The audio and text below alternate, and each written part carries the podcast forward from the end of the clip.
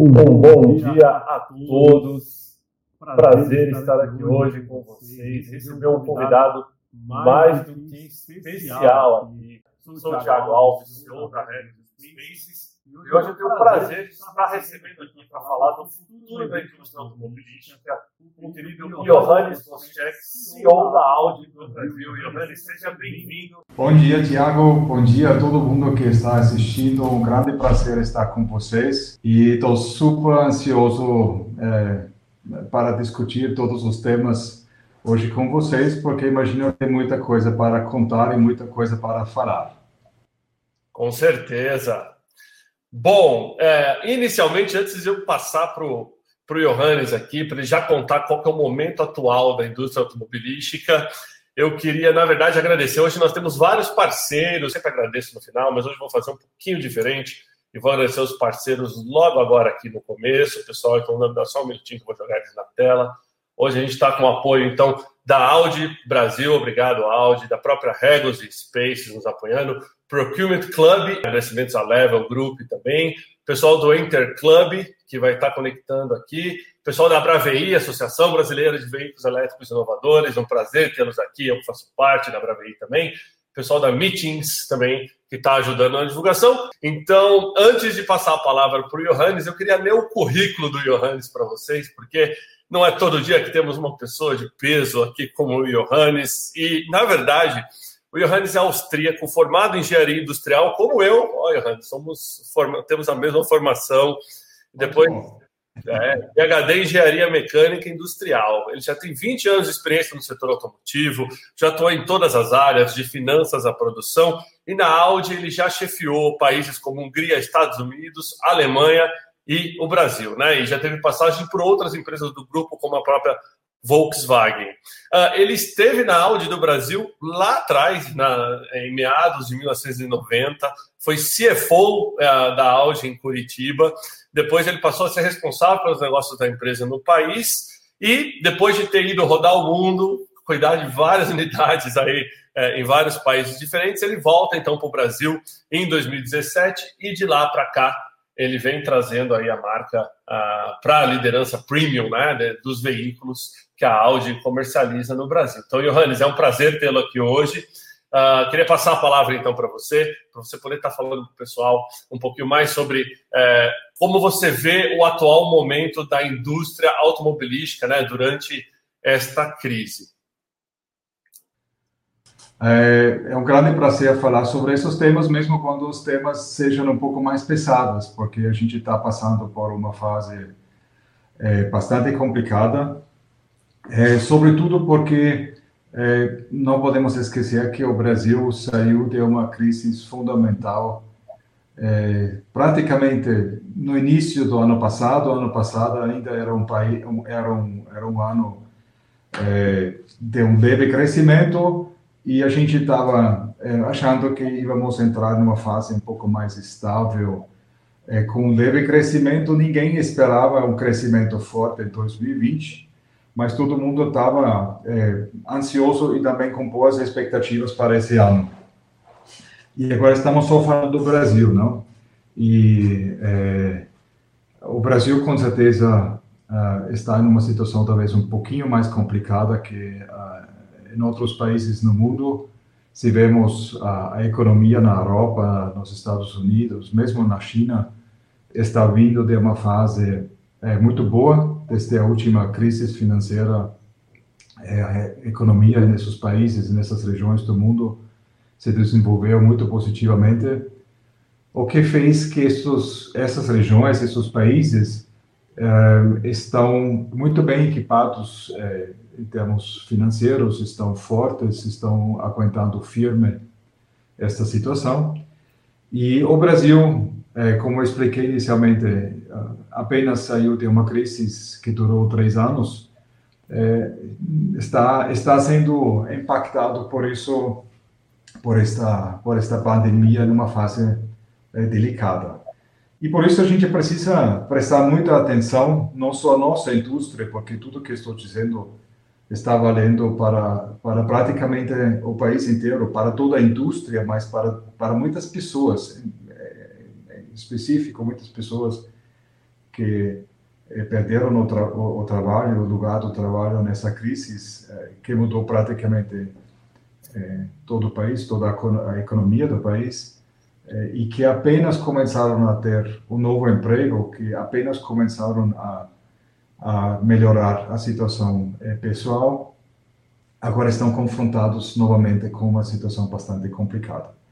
Então, é difícil. A gente está com é, bastante otimismo e acho que isso é necessário é, também deixar claro que ninguém está colocando a cabeça na areia, todo mundo está empolgado, todo mundo está lutando, trabalhando, fazendo da situação o melhor e é, tentando também o máximo possível manter o nosso pessoal empregado e tentar realmente de achar também a melhor forma possível de sair dessa dessa situação o quanto antes. Quando será isso? Essa é a grande questão. É, com certeza. Nós temos, acho que, um panorama de mercado hoje, né, Johannes, que diz que provavelmente isso pode passar rapidamente, pode levar dois meses, pode levar três meses, está muito difícil de dizer. Eu vi uma campanha super bacana uh, de vocês uh, para que as pessoas deixem o carro na garagem, fiquem em casa, e separou pela primeira vez na história os elos né, do logo da Audi. Né? Como é que foi isso? Foi bem recebida no mercado? Olha, eu acho que isso foi uma coisa é, bem interessante, é, porque é, o nosso logotipo é uma coisa sagrada, então ninguém pode mexer com esse logotipo. É, e, e, quando nós mesmos começamos a, a dar essa mensagem, de, de manter a distância para, na verdade, ficar juntos, é, é uma coisa bem legal e, e foi muito bem aceitada é, no mundo inteiro. E também acreditamos fortemente de que é a única forma em como é, compartilhar, é, com, é, sair dessa situação o, o, mais rápido possível, Tiago. Eu acho que é muito importante respeitar a forma como esse vírus se espalha, qual é a característica desse vírus, para entender como se proteger da melhor forma. E eh, por tudo que a gente é, pudo aprender no mundo inteiro, sobretudo das experiências da China, a coisa mais importante é realmente manter a distância e ficar só com as pessoas com que a gente convive. Então, é, nós achamos isso muito importante participar ativamente nessa campanha é, no mundo inteiro e nós, inclusive aqui no Brasil, é, lançamos uma campanha que chama-se Deixe o seu carro na garagem. Por quê?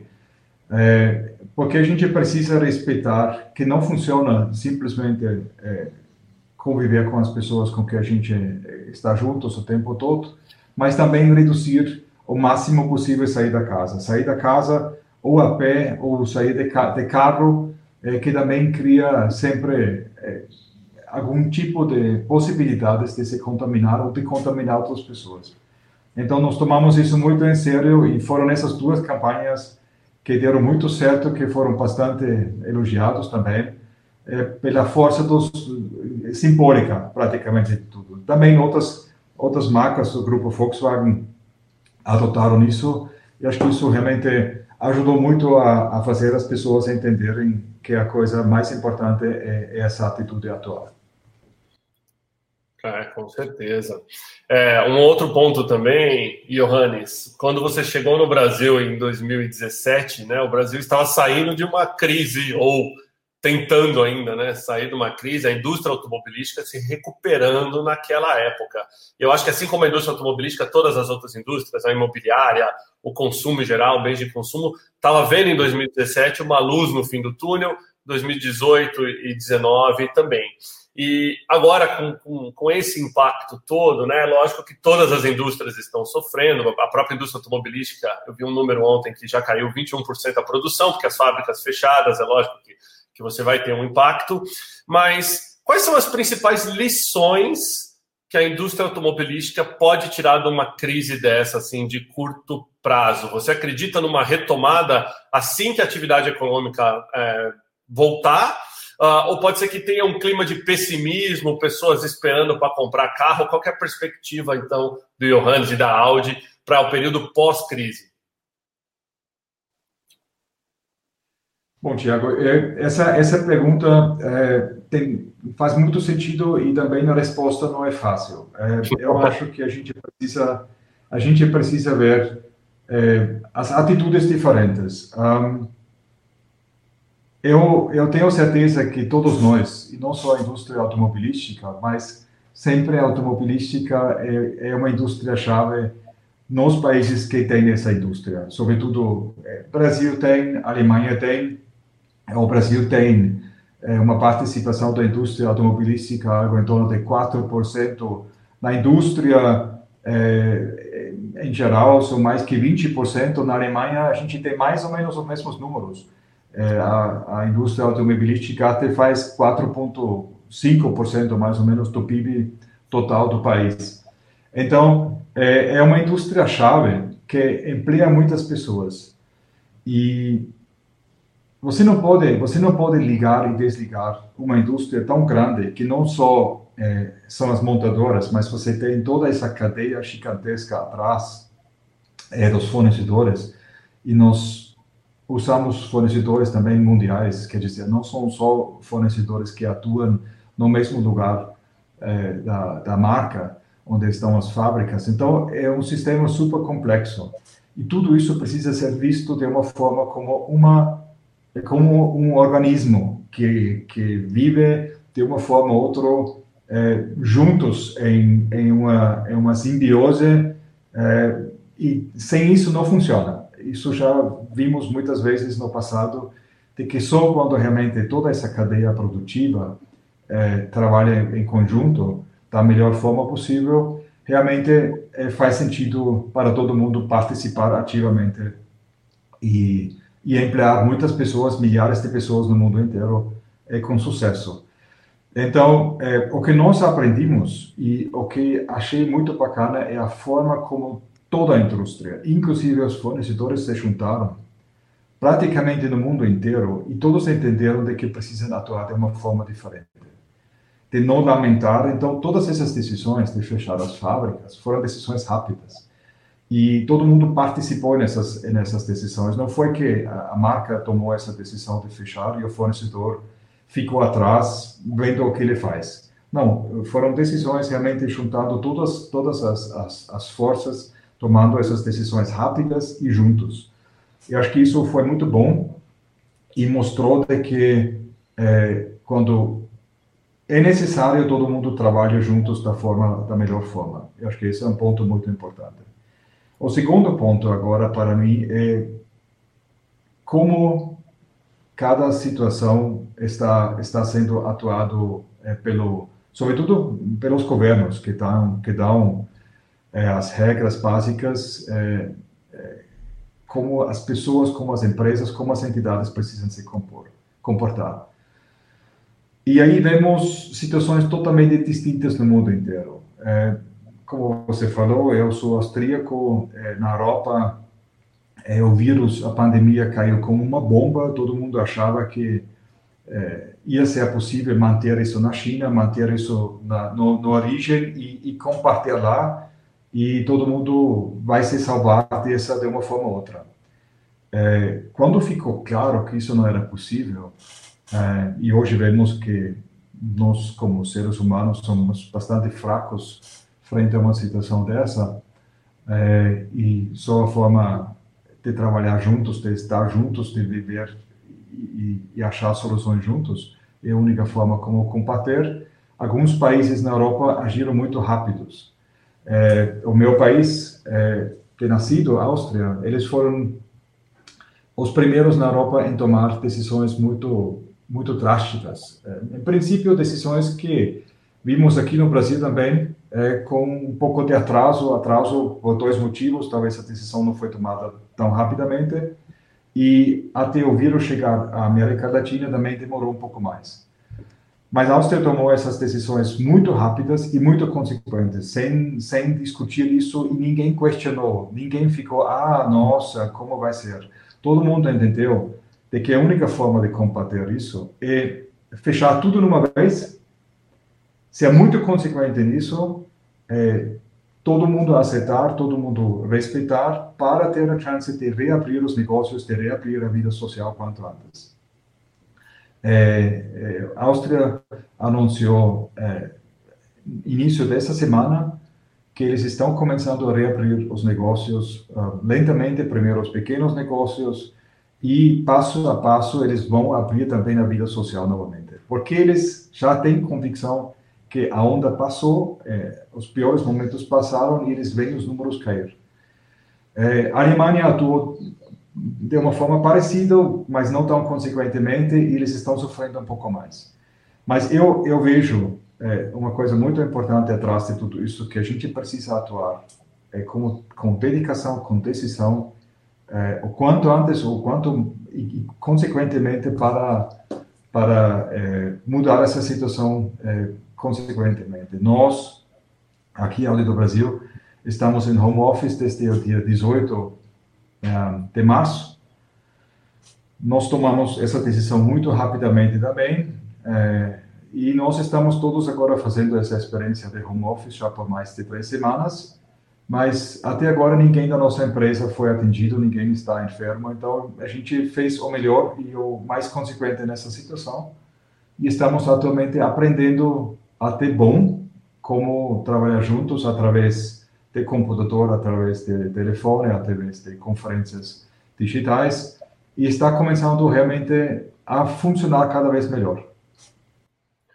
Muito bom. Olha só, pessoal, supervisão global para vocês aqui. Estava pegando todos os países que o Johannes estava mostrando e, e, seguindo aqui, porque na verdade, assim como a Audi, né, na Regos eu passei pela mesma situação, Johannes, é impressionante, porque a gente teve a oportunidade de ver colegas de outros países passarem por isso e se preparar um pouco antes aqui. Então, na verdade, no Brasil estamos sendo é, abençoados aí com essa possibilidade.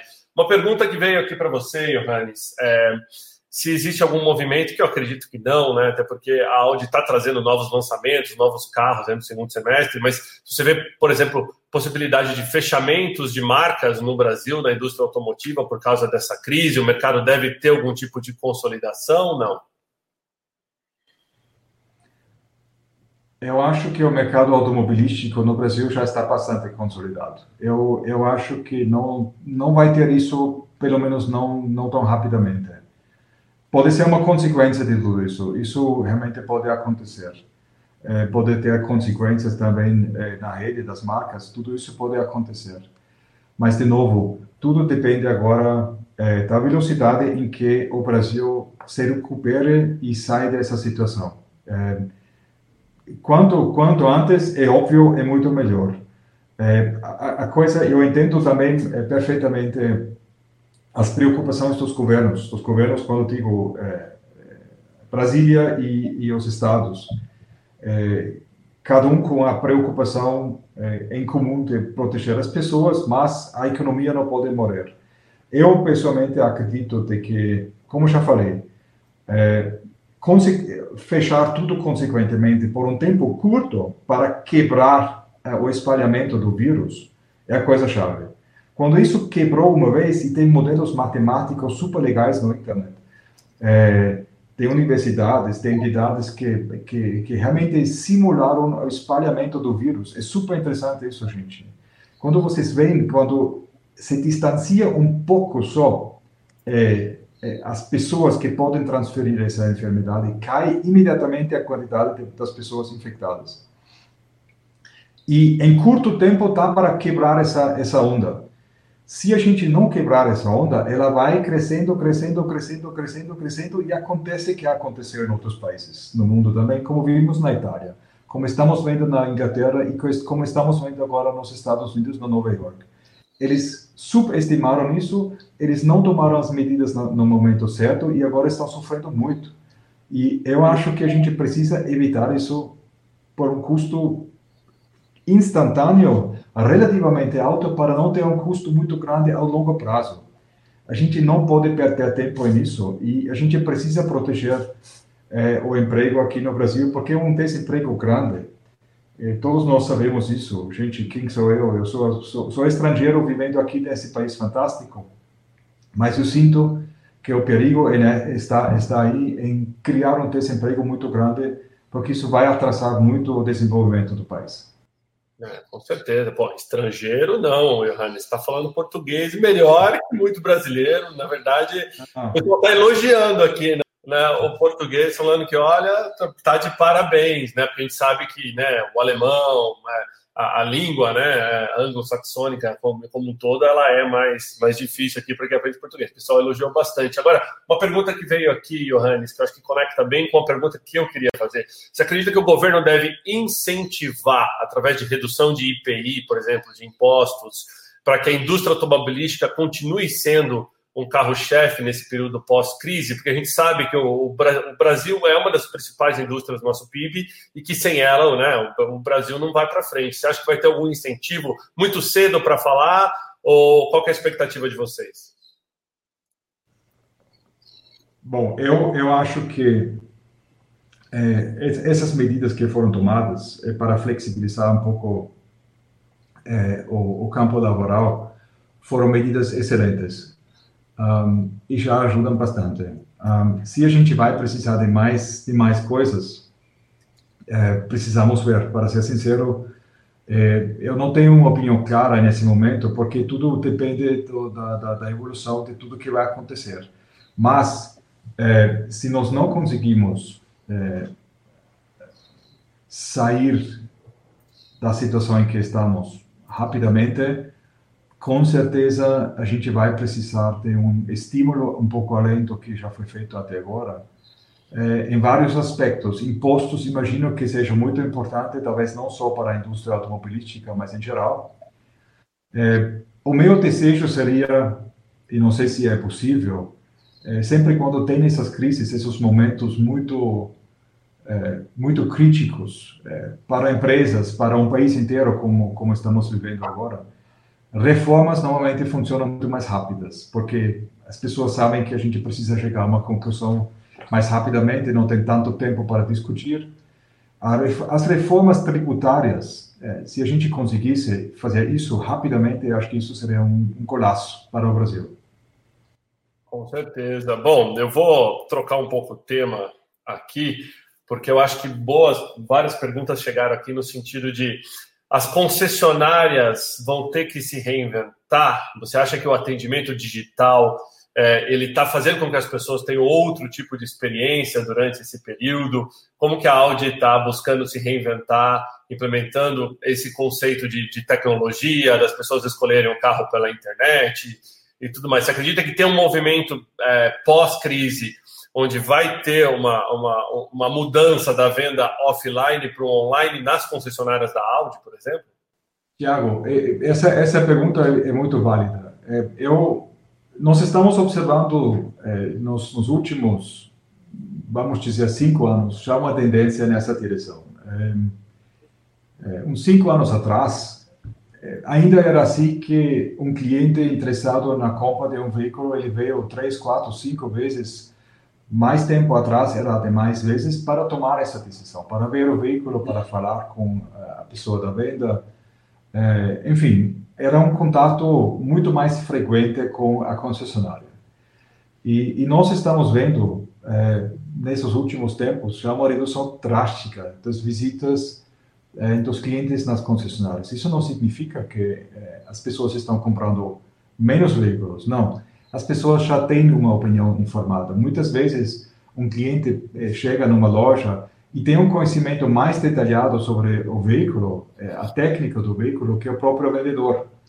Um, porque as pessoas têm tempo de se informar em casa, ele tem, ele faz o seu o seu shortlist é, é, privado, particular. Então ele tem três veículos, quatro veículos na sua lista que interessam e a decisão está sendo tomada é, muito mais rápida, mais rápida porque ele já fez é, análise e todos esses estudos antes.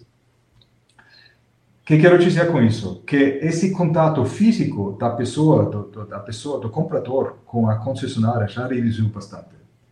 O que é importante é ter um vínculo forte entre é, as pessoas da concessionária com a pessoa, com o comprador, com o cliente. Por quê? Sobretudo no nosso segmento premium, é, um, um, cliente que está disposto a gastar mais dinheiro é, do que para uma coisa básica, ele quer um serviço além, ele quer alguma coisa além. ele precisa ser atendido de uma forma totalmente diferente, muito mais personalizada. Ele quer ser uma pessoa é, atendida da melhor forma possível é, da concessionária. E isso faz a, a, a, diferença. E dizendo isso, não é necessariamente é, não, o, o, cliente não necessariamente precisa estar na loja para tomar uma decisão, para entrar em contato. Um, ele pode fazer isso através das redes sociais. Ele faz isso com muito mais vontade quando ele conhece a pessoa que está no outro lado do telefone ou do computador. Então, estamos indo já nessa direção por um bom tempo. Eu acho que a situação estamos, que estamos vivendo agora vai acelerar isso muito, mas muito. É, a venda digital, a venda online, é, vai ser cada vez mais importante e esse atendimento personalizado para, para o cliente vai ser cada vez mais importante. Todas essas, essas duas coisas vão, vão em paralelo, vão, vão juntos e vão com certeza criar uma nova forma também de atender um cliente e de vender um veículo, com certeza. Com certeza. Olha só, pessoal, que aula do doutor Johannes. Agora eu vou jogar aqui, uh, Johannes, para várias perguntas sobre o futuro dos automóveis. E aí eu estou fazendo aqui, ó, trouxe até um carregador de veículo elétrico aqui. É, porque, assim, uma enxurrada de perguntas sobre a estratégia da Audi para eletrificação da frota, uh, se está confirmada a chegada do primeiro Audi elétrico, que é o e-tron, que estava marcado para agora, né, para maio. E se você acha que, por exemplo, a gente está vivendo uma crise onde o ser humano está no centro da crise, não é uma crise nem de ativo, nem de seguros, nem de... é o ser humano. E o ser humano é, os carros elétricos têm esse potencial de mobilidade urbana, ele tem esse potencial de sustentabilidade, de trazer benefícios para o meio ambiente que acabam voltando em benefícios para o ser humano, né? Então, você acha que essa crise também está ajudando as pessoas já pensarem, olha, meu próximo carro vai ser elétrico, porque eu já percebi durante essa, essa pandemia é, o benefício que existe no ar, acho que está todo mundo vendo o ar não tendo poluição, que maravilha que é. Como é que vocês estão, então, com a sua estratégia de carro elétrico? Nossa, Tiago, estou é, muito feliz com essa pergunta, porque é, vamos começar pela pela primeira parte. Nós estamos nós estamos é, nestes nestes dias a gente está lançando o nosso e-tron, o primeiro carro 100% elétrico no, no mercado brasileiro. A gente quis fazer é, um evento muito legal e talvez a gente vai fazer ainda mas em outro momento uh, lançando e apresentando esse veículo ao público e nós optamos agora para fazer isso de uma forma diferente e vai ser digital. Um, ah, então o carro veio veio um mês antes é, do que a gente falou inicialmente e estamos super curiosos como esse mercado vai reagir é, com com o nosso veículo.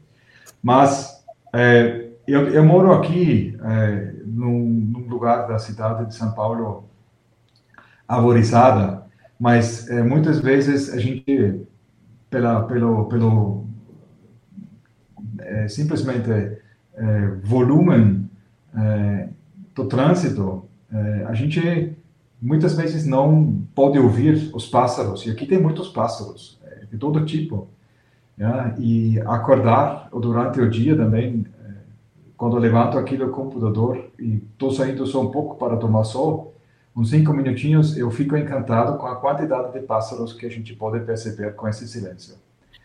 E é, imagino que muitas pessoas, é, com tempo também frente ao computador ou no WhatsApp ou outros meios sociais, recebem essas mensagens, inclusive de outros países, Itália, que, que se destacaram não com essas iniciativas também de tocar música no nas sacadas.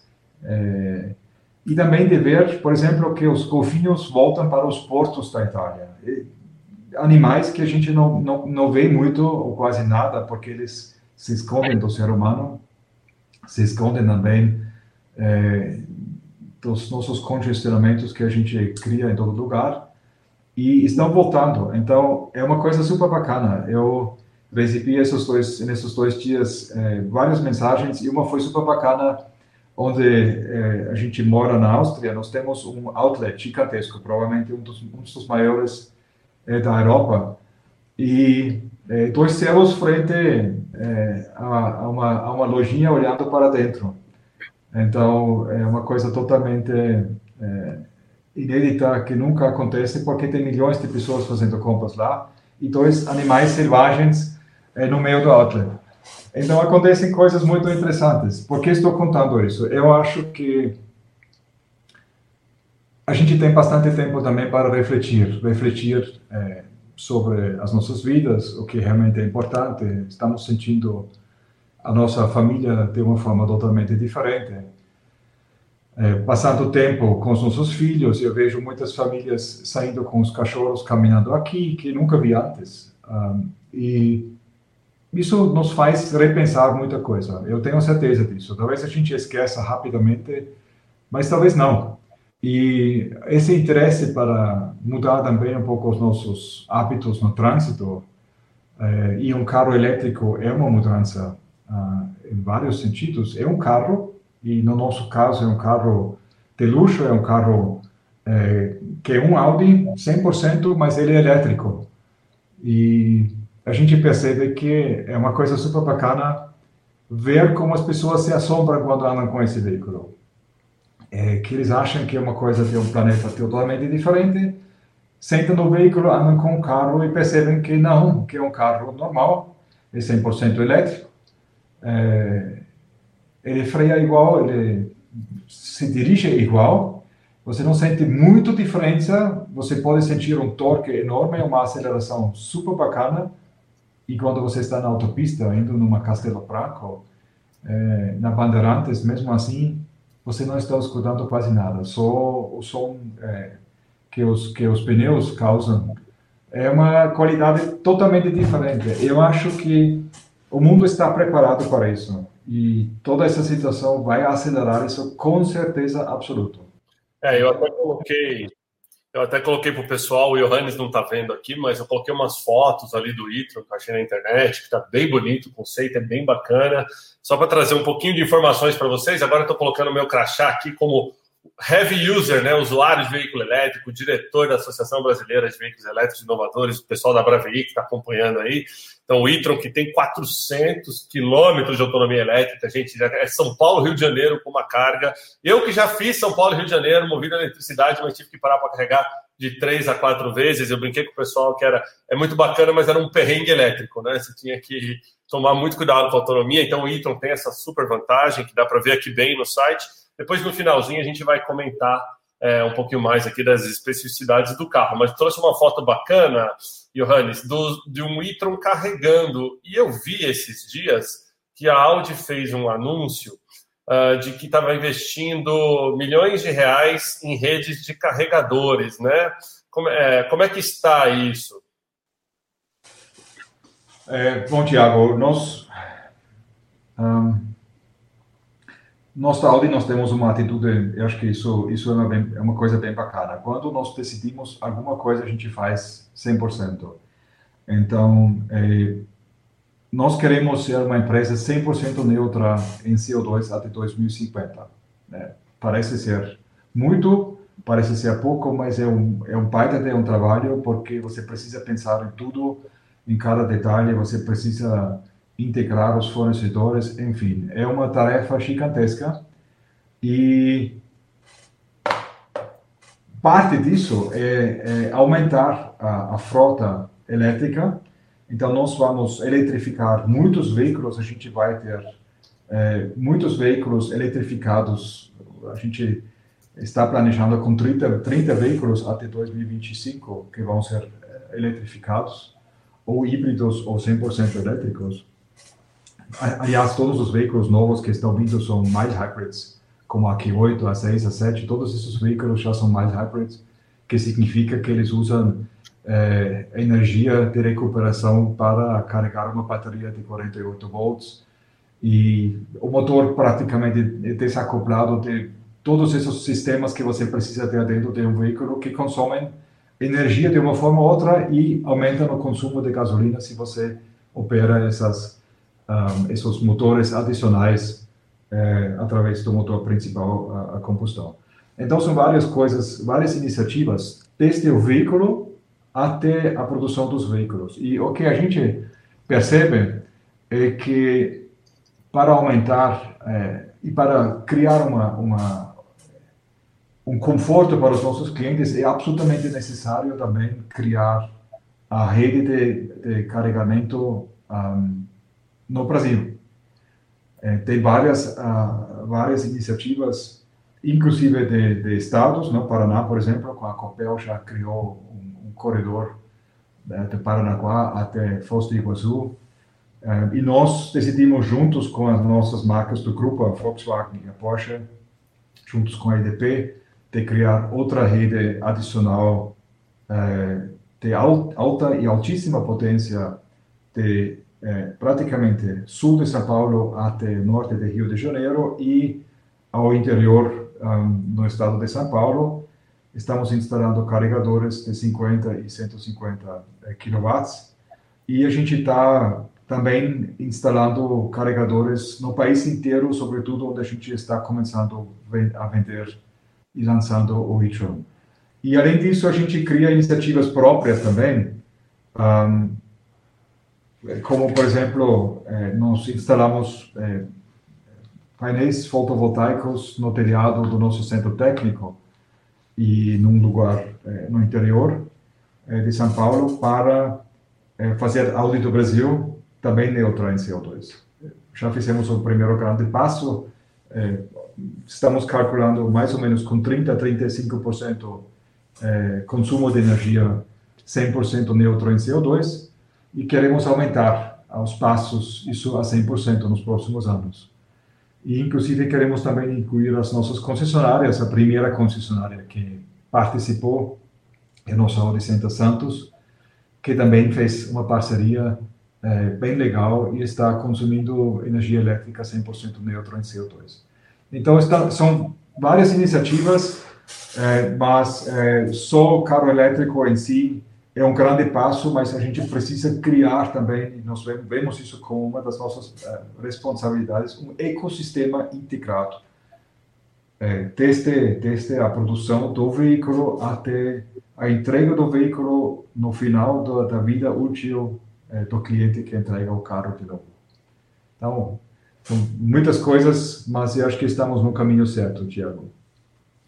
Legal, olha, entraram várias perguntas aqui, Johanny, sobre carregar em casa, né, se é viável, uh, e eu posso até responder, pessoal, porque na verdade eu tenho um carregador em casa aqui, é sim, uh, 80% das cargas de qualquer veículo elétrico uh, são feitas uh, na residência, né, essa é uma das principais vantagens, quando você compra é, um carro a gasolina, você não leva um posto de gasolina para casa e com carro elétrico você tem essa opção. É, não é necessário super adaptações. A grande maioria das residências uh, no Brasil já são abastecidas com 220, seja ele monofásico, bifásico, trifásico, whatever, que, que tem como carregar uh, os veículos elétricos hoje, né? E eles não são grandes ladrões de energia, como, como a grande maioria das pessoas pensam, né? O pessoal acha que está comprando Itaipu, né? Estou colocando um carro na garagem, vou ter que ter uma que junta uma, uma, uma, concessionária de energia e não é. Eu tenho, sou usuário de carro elétrico há quatro anos. Se a minha conta subiu 100 reais por mês por causa do carro elétrico, é muito. E eu rodo 2 mil quilômetros por mês é, no meu veículo. Uma pergunta que veio aqui também é, é, do pessoal do Procurement Club aqui. Uh, eu sei que volta um pouquinho no que a gente falou lá atrás, uh, mas, por exemplo, pensando em inovação, né? A Audi trazendo veículos elétricos, pensando em tudo isso que você já comentou, Johannes, ela, ela pensa em inovação também em processos de compras, por exemplo, conceitos. Eu sei que a Audi tem conceitos de fair trade aqui no Brasil e no mundo inteiro, só que a Audi também implementa inovação nos seus processos internos, ou geralmente a inovação começa no veículo e vem arrastando o resto, né? Pergunta complexa essa.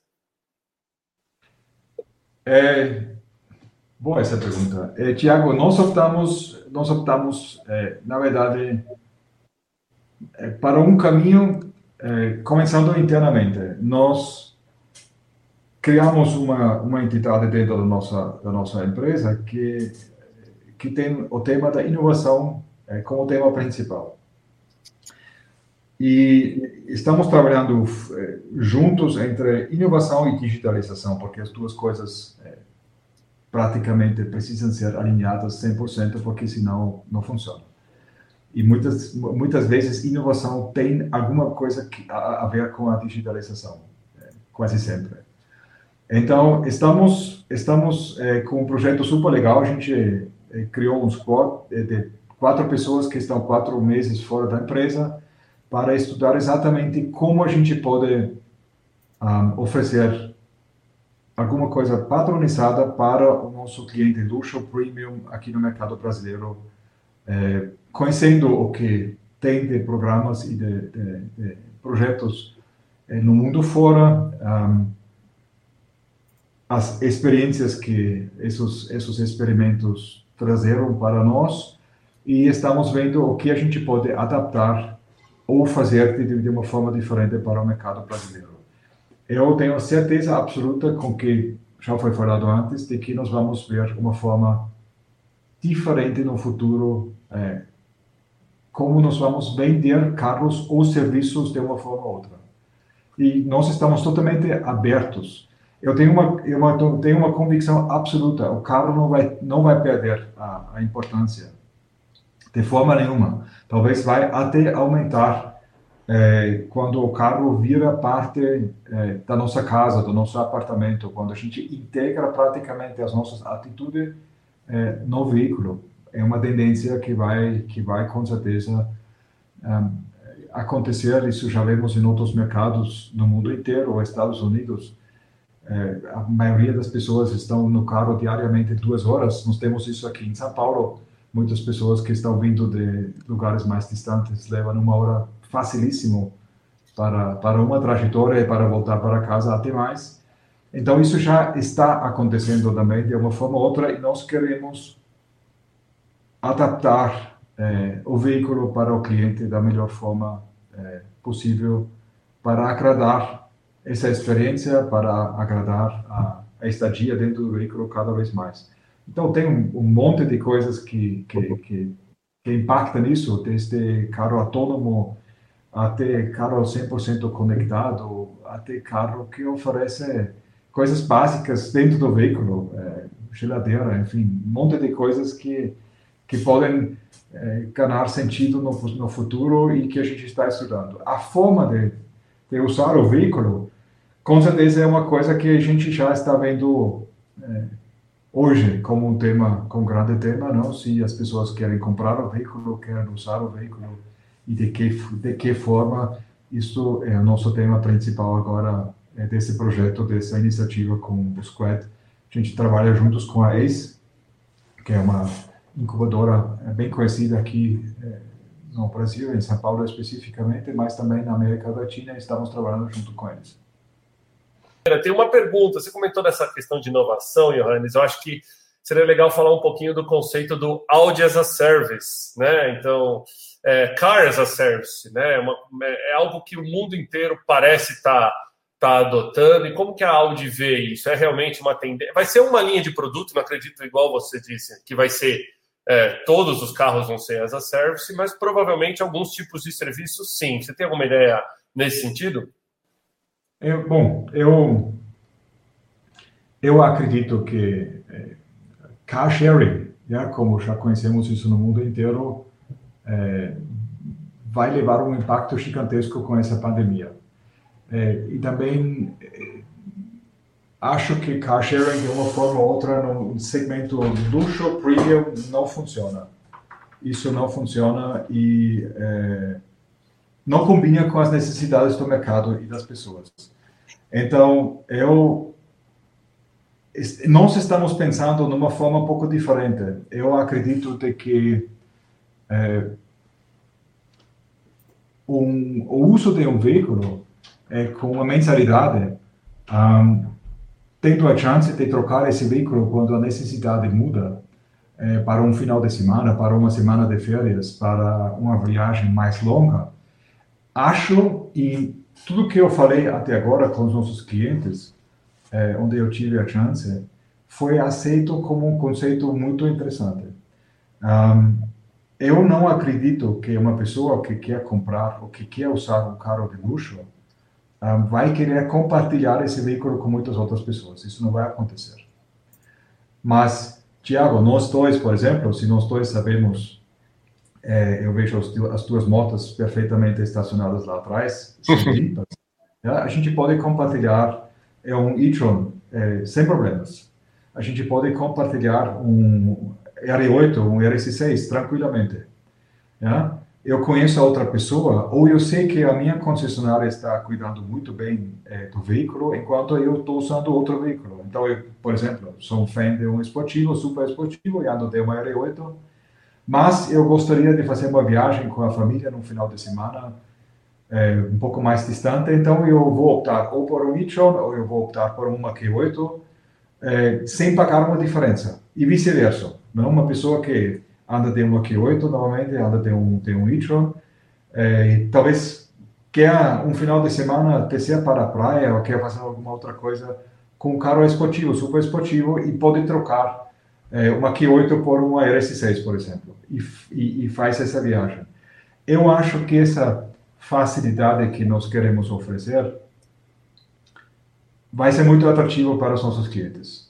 É uma dessas ideias que a gente, que a gente está estudando e estamos abertos também a ouvir é, a opinião de todo mundo que está participando nessa nesse live agora, porque é uma é uma é uma forma onde nós acreditamos que a gente pode agregar é, comodidade, criar um valor adicional e fazer uma coisa boa para os nossos clientes. Com certeza. É, um, um dos pontos que veio aqui também, Johannes, pessoal quer saber se o lançamento do e-tron vai ser por streaming, porque como está, né? Provavelmente a gente vai estar em quarentena nesses próximos dias, e se todo mundo vai poder ter acesso, vai poder ver o lançamento de maneira remota. Vai ser tipo a live dos cantores da indústria automobilística, vai ser isso? Não, nós vamos fazer isso. Essa é a nossa ideia.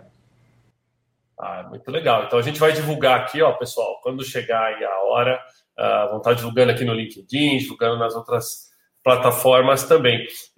Bom, eu acho que nós temos é, poucos minutos finais aí, Johannes. Passar a palavra de volta para você, para fazer algumas considerações finais, e aí no final aqui eu volto também com um fechamento com o pessoal. Tiago, posso, é, posso te fazer uma pergunta como você vê a situação dentro da Recos? Como vocês são uma empresa trabalhando com é, muitas pessoas que normalmente é, trabalham juntos de uma forma ou outra. Como você vê a situação para o negócio de vocês?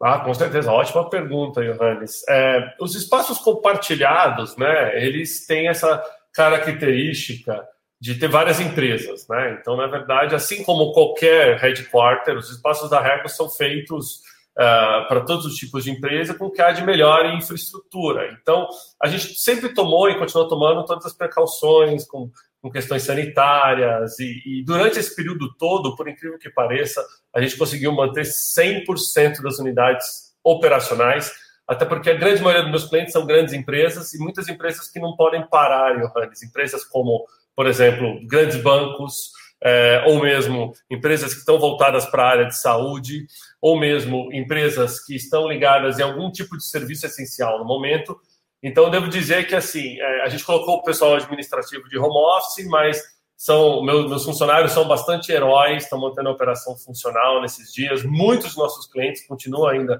é, operacionais. E como eu disse no comecinho, eu acho que a gente foi um pouco, é, digamos, abençoado, porque a gente pôde prever tudo o que ia acontecer aqui, né? Talvez os meus colegas de outros países não tiveram a mesma chance e tiveram que, ao longo da, né, da, da, da, aprender com a pandemia, a gente conseguiu se preparar um pouco antes e com isso a gente está tendo sucesso em manter 100% das unidades funcionais. Imagina que eu faço atendimento telefônico de muitos clientes. Então, o cliente está em home office, mas tem alguém ligando no escritório dele. Eu tenho que ter alguém lá para poder receber essa ligação. Ou, por exemplo, uma, uma comunicação, um e-mail, né, uma entrega, e eu também tenho que manter esse pessoal lá. Então a gente continua é, funcional, isso é bem, bem bacana. O pessoal da Regas está sendo muito, muito show nesses dias aí, não deixando a peteca cair. Porque o mais fácil, né, Johannes, seria parar tudo e jogar a culpa na, na, na crise. O mais difícil é você achar formas que você consiga efetivamente apoiar o teu cliente nesse momento. Então, assim como a Audi, né, nós somos a empresa que estamos em 123 países, então é, é, estamos passando por isso no mundo inteiro e eu quero dizer que o Brasil a gente está tendo uma, uma, uma, boa receptividade por parte dos clientes, é, muita, muitas empresas reconhecendo esse esforço da Regis de manter tudo funcional.